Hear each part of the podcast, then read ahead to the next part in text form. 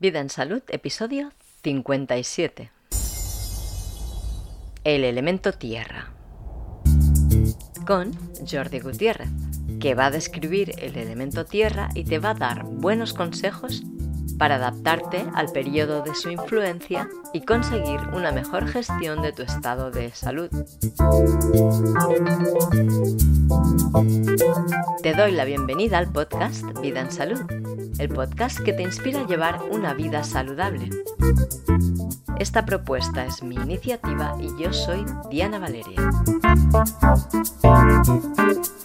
Aquí te ofrecemos información, conocimiento e inspiración que te pueden ayudar a tomar las decisiones más acertadas sobre tu salud y la de los tuyos. Nosotros pensamos que nadie más que tú es responsable de tu salud, que tú eres la persona más adecuada para cuidar de tu cuerpo y de tu vida.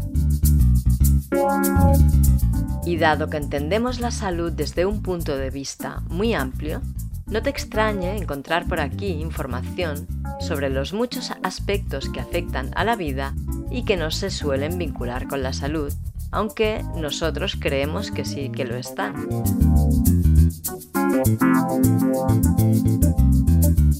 Y bien, ya regresamos, esta vez un poco tarde, con nuestro repaso al elemento del momento, según la visión taoísta de la salud. Hoy nos toca el elemento tierra. Si acabas de llegar o quieres hacer un repaso, te voy a dar un pequeño recordatorio de dónde puedes encontrar los episodios previos de la serie sobre salud taoísta. Si no has oído ninguno o si necesitas repasar algún concepto, te va a ir muy bien. En el episodio 12 tienes la introducción a la visión taoísta de la salud y este es básico para comprender cualquiera de los siguientes. En el episodio 14 tienes la primera parte del elemento metal. En el episodio 22, la primera parte del elemento agua. En el episodio 37, la primera parte del elemento madera. Y en el episodio 46, la primera parte del elemento fuego. Y ahora, con Jordi, vas a escuchar la primera parte del elemento tierra. Hola Diana, aquí estamos otra vez. ¿Qué tal? ¿Qué tal? Bien, bien, bien. Con ganas de escucharte hablar sobre el elemento tierra. Sí, este nos faltaba. Ya prácticamente teníamos todos los elementos y bueno, nos hemos dejado este para el final que casi no, no requiere una estación del año para colocarlo. Es decir, el elemento tierra, como no es ninguna estación, pero está dentro de todas, pues bueno, siempre es buen momento para, en cualquier cambio de estación, para hablar de él. Ya habíamos hablado de los cinco elementos, de que representaban los cuatro elementos anteriores que vimos, eh, la tierra, o sea, el agua, el fuego, el metal y la madera, son cuatro puntos cardinales representan cuatro estaciones del año, cuatro tipos de clima diferentes, cuatro momentos de la vida. Cuatro elementos representan cuatro puntos cardinales y para que existan los cuatro puntos cardinales tiene que haber alguien en medio, es decir, el ojo del observador. Eso es el elemento tierra, el centro desde el cual se delimitan los cuatro puntos cardinales. Así que en taoísmo, en feng shui, en medicina china, el elemento tierra representa la energía que viene del centro de la Tierra, es decir, el lugar donde yo estoy. El elemento tierra en la rueda de los cinco elementos se coloca después del elemento fuego, al final del verano, porque un poquito se representa por el elemento tierra es un reposo de la naturaleza. Es cuando la naturaleza está absolutamente quieta. En primavera hay un inicio de expansión. En verano hay una expansión absoluta. En, en, otoño hay una contracción, empieza el frío. En invierno una contracción máxima. En el elemento tierra es cuando la naturaleza no se está expandiendo ni contrayendo. Por eso representa eh, el estío, por ejemplo, al final del verano, cuando la naturaleza está quieta.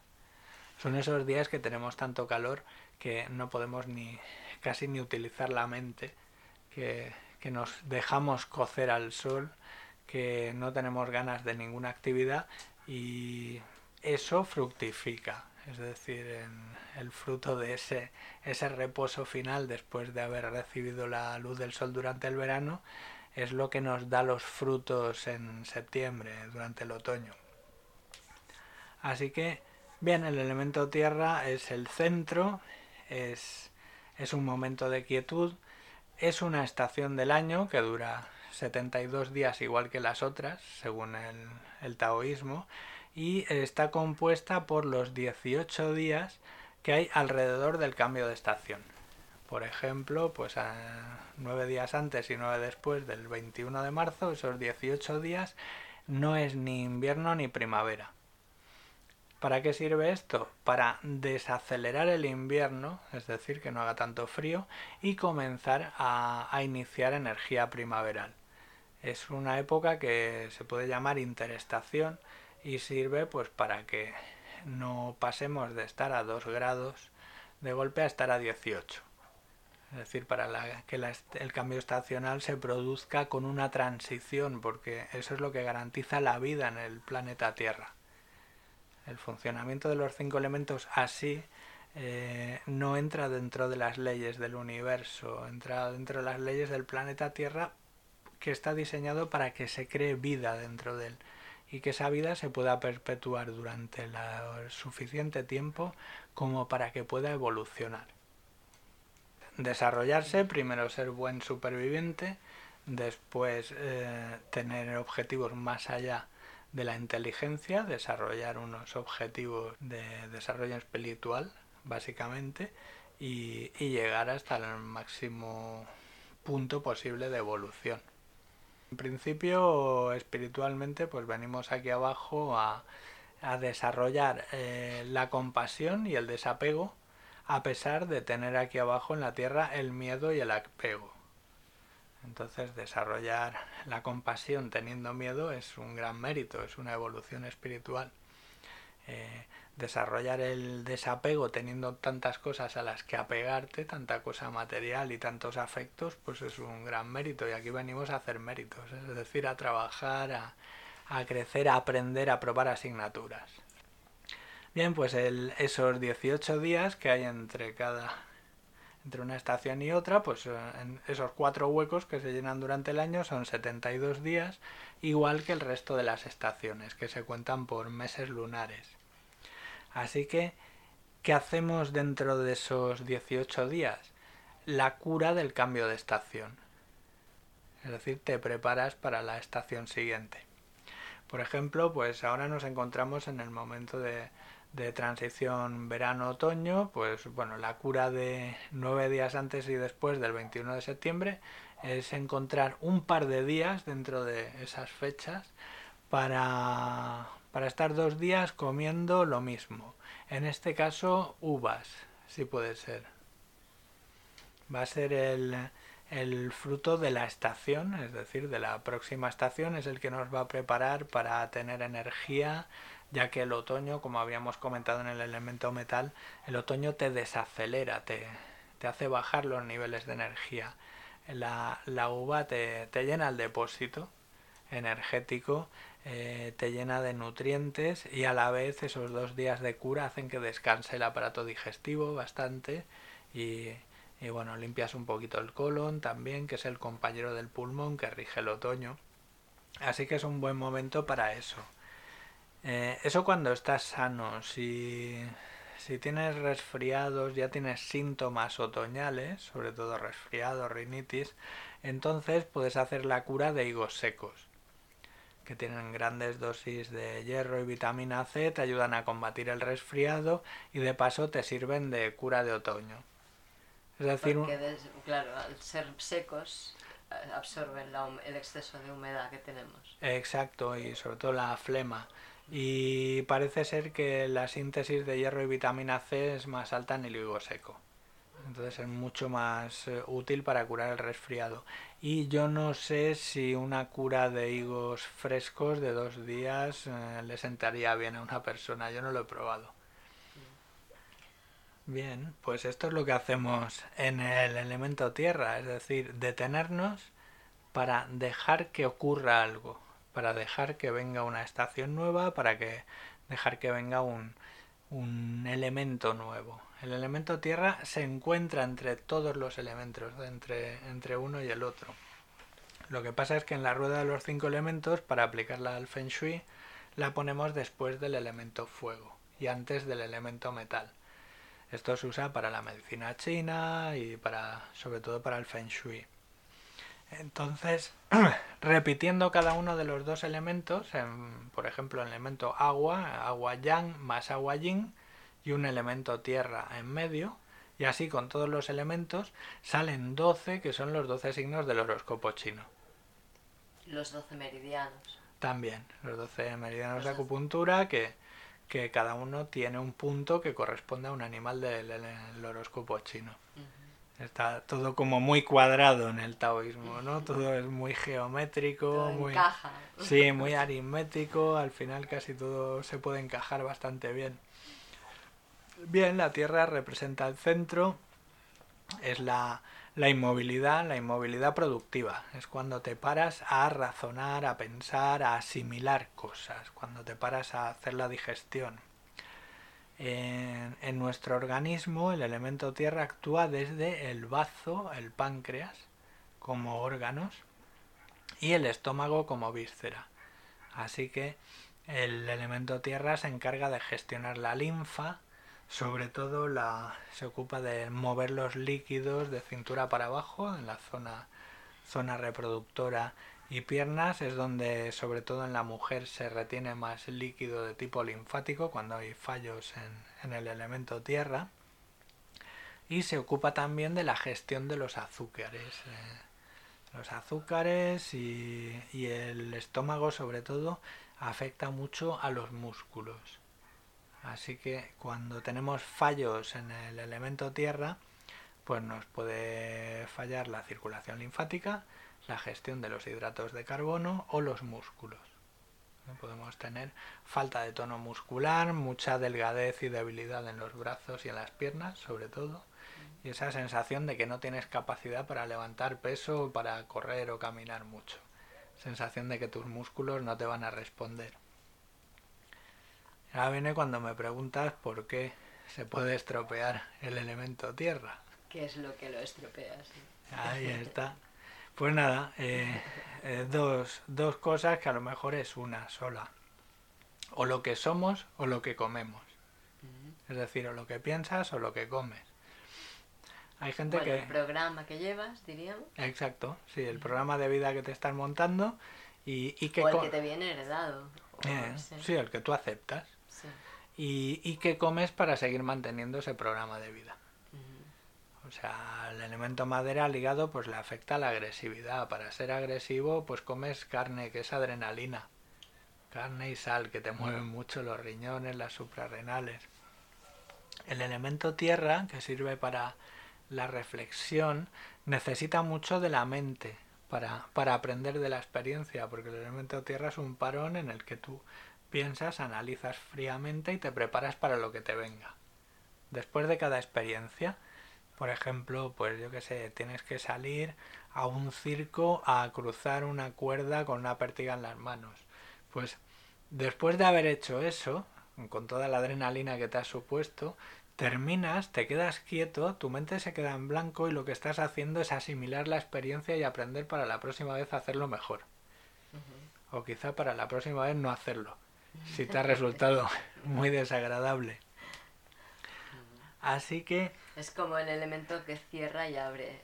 Sí, sí, cierra el anterior y te prepara para el siguiente. Es el aprendizaje, ¿no? Es, lo que te sirve para cada vez hacer las cosas de una forma diferente, intentando que sea mejor. Bueno, como es cíclico, es como una espiral, ¿no? Vas pasando siempre por los cinco elementos, ¿no? Bueno, por los cuatro elementos y entre medio ese quinto elemento, la tierra, ¿no? Pues como que cada vez ya tienes motivación para hacer un esfuerzo para aprender algo porque sabes que lo vas a volver a encontrar, ¿no? Exacto. Mira, en verano aprendes a ser feliz. Luego hay una interestación en la que te paras, no eres ni feliz ni infeliz. y así puedes en otoño eh, albergar la tristeza dentro de ti y que sea para ti un aprendizaje y no un sufrimiento. Es decir, para saber gestionar la melancolía. Así que cada, cada elemento te lleva al siguiente y te lleva a ser una persona más completa, mejor superviviente. Así que, en principio, el elemento tierra nos sirve para reflexionar, así que lo que necesitamos es cerebro. Para que nos funcione mucho el cerebro, que necesitamos el incendio de un hidrato de carbono. Entonces, si, si los hidratos de carbono que comemos no son los adecuados, son azúcares blancos, eh, hidratos refinados, son azúcares de asimilación rápida que caen en tu cuerpo y necesitas gastarlos inmediatamente. Y además combusten un montón de minerales y de oleoelementos sí, que no aportan nada más. A veces te dejan sin calcio simplemente para hacer la, la combustión. Mm. Así que, ¿eso que hace? Eh, te activa mucho la mente, mm. Con lo cual te conviertes en una persona momentáneamente hiperactiva, en una mente hiperactiva. Entonces empiezas a crear muchas asociaciones de ideas o proyectar muchas cosas que quieres hacer durante esa hiperactividad. Cuando te baja el azúcar, no tienes fuerzas para resolver todas esas eh, puertas o enigmas que has abierto, así que necesitas más azúcar. Esa sería la primera adicción al azúcar, al hidrato de carbono rápido. Luego hay muchas más adicciones, desde la del sabor, que el azúcar es muy dulce, cuando se te acaba en la boca, te deja un, regusto amargo y le echas más dulce para tapar ese regusto. Luego la asimilación, las cadenas de moléculas de, azúcar eh, siempre dejan una, una molécula libre que necesita asociarse con otra, así que te está pidiendo continuamente más azúcar para seguir haciendo enlaces. Es decir, hay un montón de adicciones que se crean desde, desde ese tipo de, hidrato de carbono rápido te activan mucho la mente y tienes que estar alimentándola continuamente como puede hacer pues un chaval que está delante de un ordenador horas y horas y días pues a base de refrescos con azúcar que es lo que le mantiene despierto. Eso a la larga produce fallos en el páncreas por, por agotamiento básicamente. Así que llega un momento que ya no puedes gestionar los hidratos de carbono y te vuelves eh, diabético, eh, a la larga también falla el compañero del páncreas, el bazo. Así que vas a tener un montón de problemas para eliminar pues los cadáveres de los glóbulos rojos que se albergan en el bazo, eh, mover la linfa del cuerpo y es probable que tenga retención de líquidos. Y luego empezarás a tener problemas en el estómago como úlceras o proliferación pues de Helicobacter pylori y otras bacterias patógenas que se quedan enganchadas en el estómago pidiendo más azúcar. Claro, es que, a ver, en el Juego de Tronos del aparato digestivo, allí hay una serie de reinos y todos tienen que estar en equilibrio.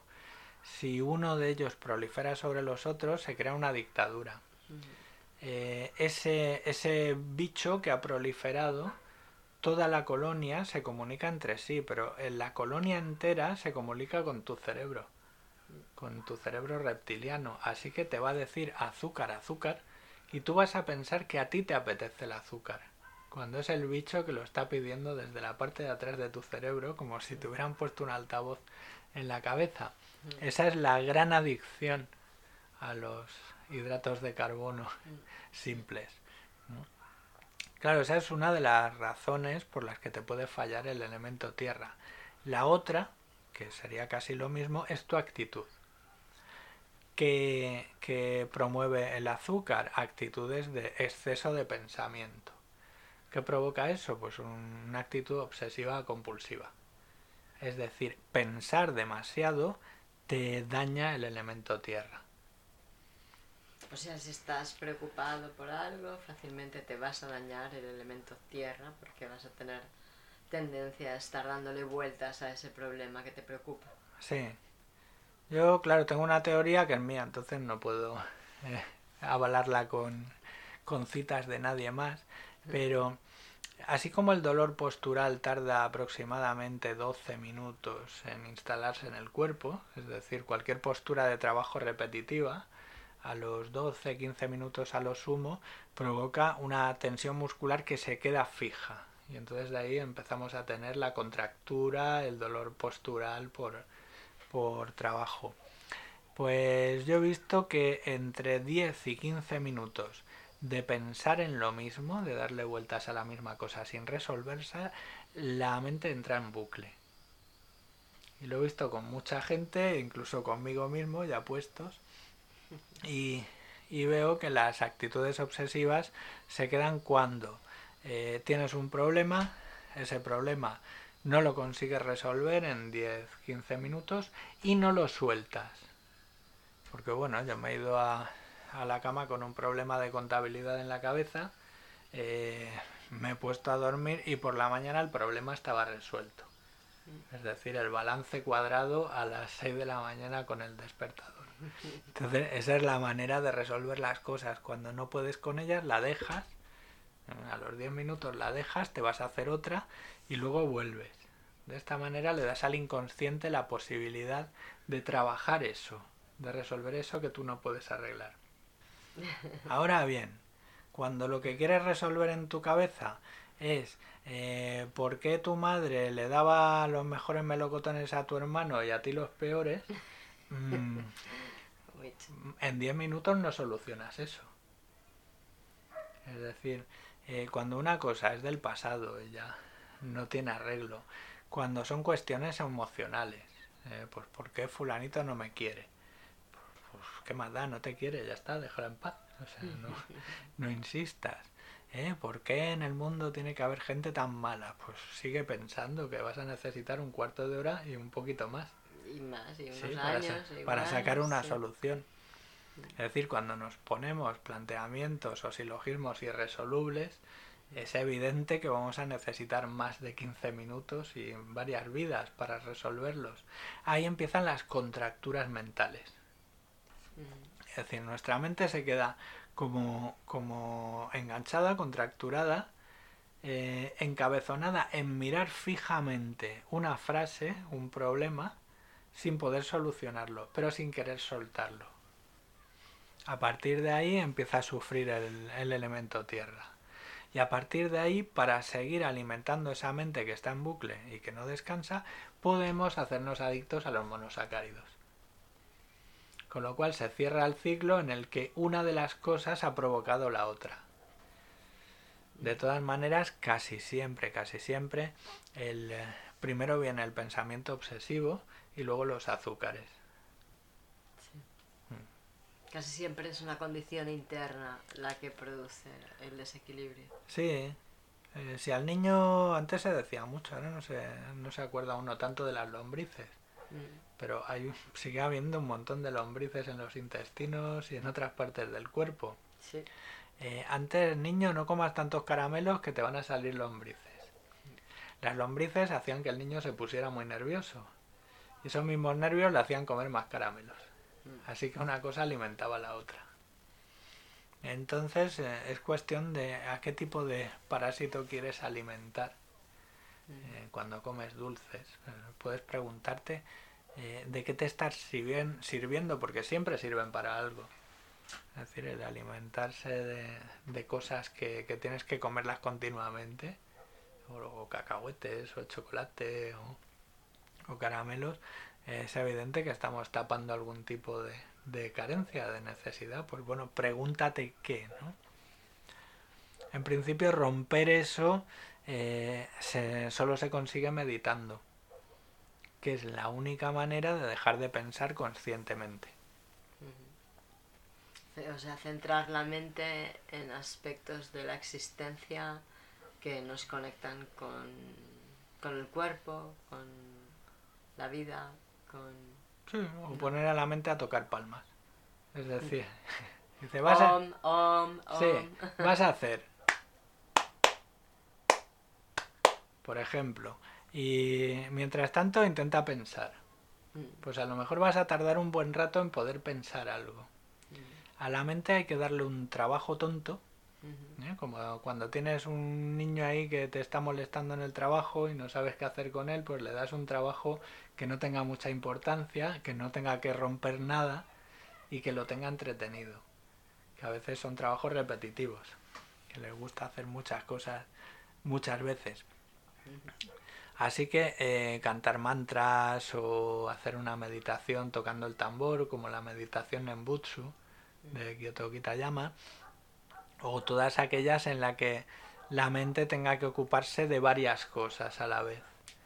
En el Nembutsu te tienes que ocupar de eh, seguir un ritmo tocando el tambor de madera suavemente, tienes que recitar un mantra a la vez, tienes que mirar de, de llevar tu respiración y tienes que llevar la postura y además tienes que seguir el ritmo del tambor del monitor que lleva la meditación. Así que ahí a la mente le quedan muy pocas posibilidades de meterse en tu cabeza. Claro. Bueno, también bailar, por ejemplo, intentar seguir una coreografía, mm. podría ser una cosa más.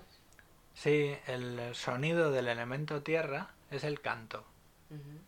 Así como como en el elemento fuego es la risa, en el elemento madera es el grito, ¿eh? en, el, en, el, elemento agua es el gemido, en el elemento metal es el llanto.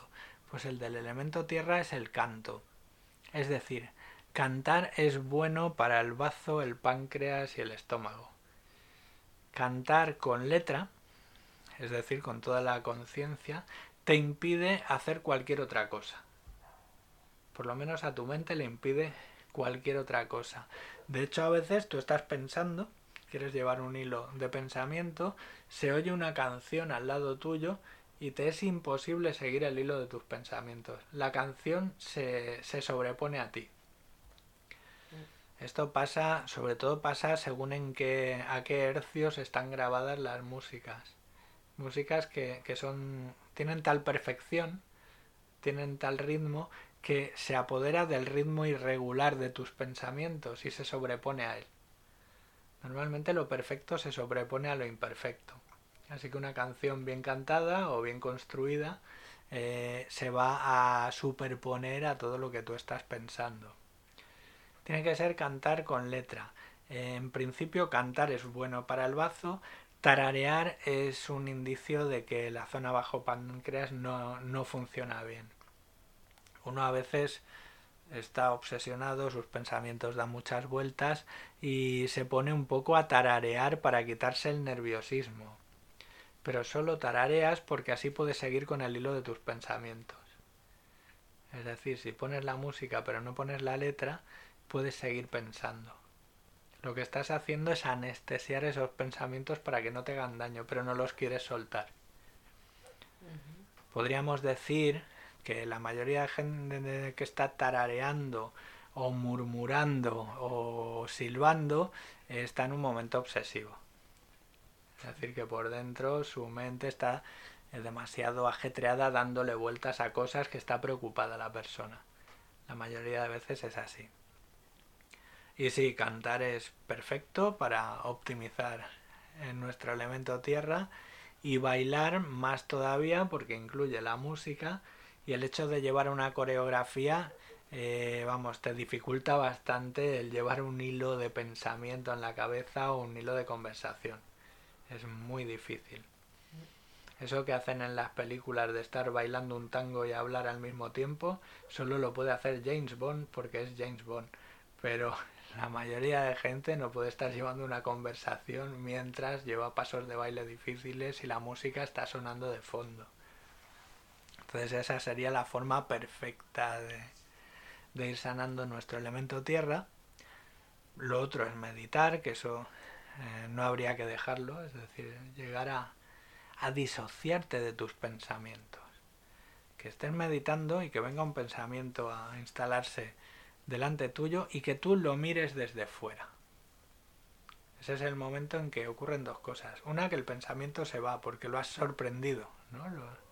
Otra es que te das cuenta de que sois dos. Tú observando a tu mente y tu mente ahí pensando.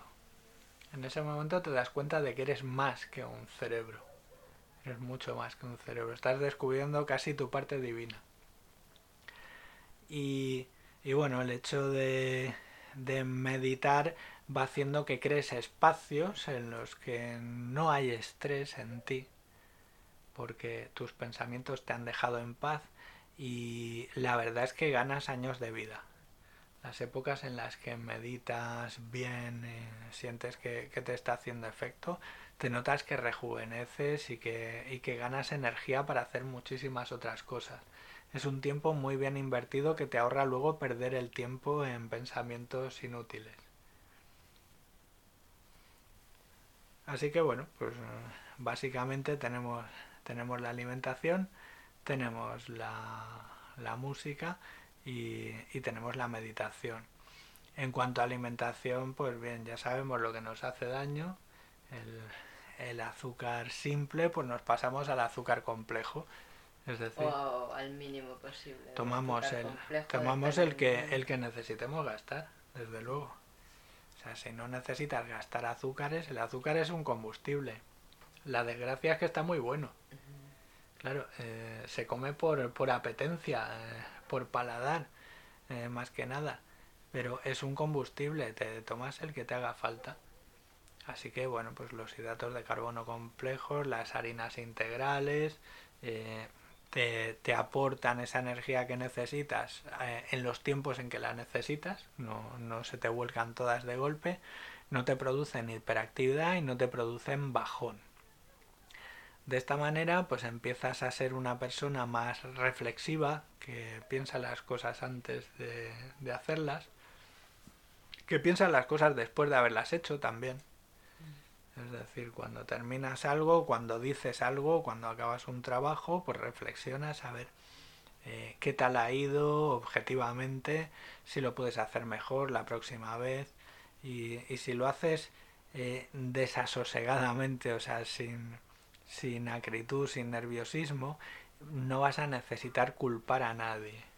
Es que lo he hecho mal porque fulanito me ha distraído. No, es que simplemente la próxima vez voy a evitar esto, esto y esto. La mente sirve para eso, para la, la reflexión desapasionada, que es la que nos da el verdadero aprendizaje. En realidad todos los síndromes en medicina, en acupuntura japonesa, todos los síndromes se tienen en cuenta el hígado. Por ejemplo, si el elemento tierra, que es la reflexión, está mezclado con el elemento madera, que es el hígado, que es la agresividad, entonces la reflexión no es objetiva y al final solo vas a necesitar un culpable, matar a alguien, ¿eh? decapitar a alguien, condenar a alguien. Con lo cual, al final se trata de eso que se oye a veces en los centros de trabajo. ¿Quién ha sido que se ha dejado la puerta esta abierta? Bueno, lo importante es que la puerta está abierta. El quién ha sido, pues es relativo, ¿no? Pero parece que lo más importante es el quién ha sido. ¿Por qué? Porque esa persona está desahogando un cabreo que tiene. Simplemente. No estamos em, yendo a optimizar el funcionamiento del centro de trabajo, sino que Solamente estamos buscando un culpable para desahogarnos con él porque él es culpable y nos sentimos legitimados para, para hacer escarnio de esa persona. Entonces, pues es tan fácil como eso, es separar el hígado de todo lo demás. La mente tiene que funcionar exenta de emociones para funcionar bien. Y si tienes emociones por medio que te están haciendo daño, no pienses. Qué fácil es de decir esto. No, pues corre, nada, pégale puñetazos a un saco, eh, échate agua fría en la cabeza, pero no te pongas a pensar, no te quedes quieto pensando y con un cabreo encima. Porque te va a dañar el bazo, el estómago, el páncreas y de paso el hígado y la vesícula biliar. Y la relación con las personas con las que estás conviviendo. Y la relación contigo mismo.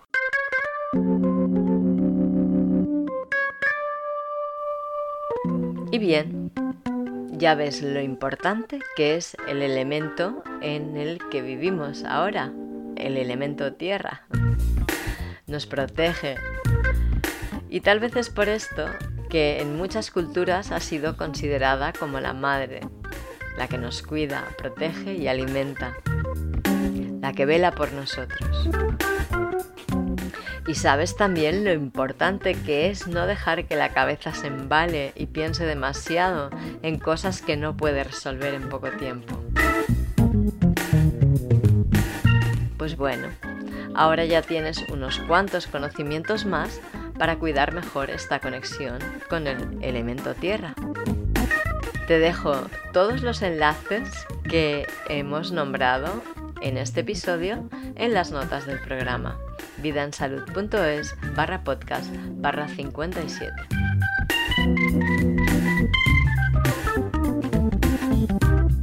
Muchas gracias por escucharme.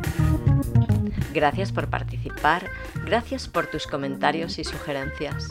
Gracias por estar dándole sentido a vida en salud.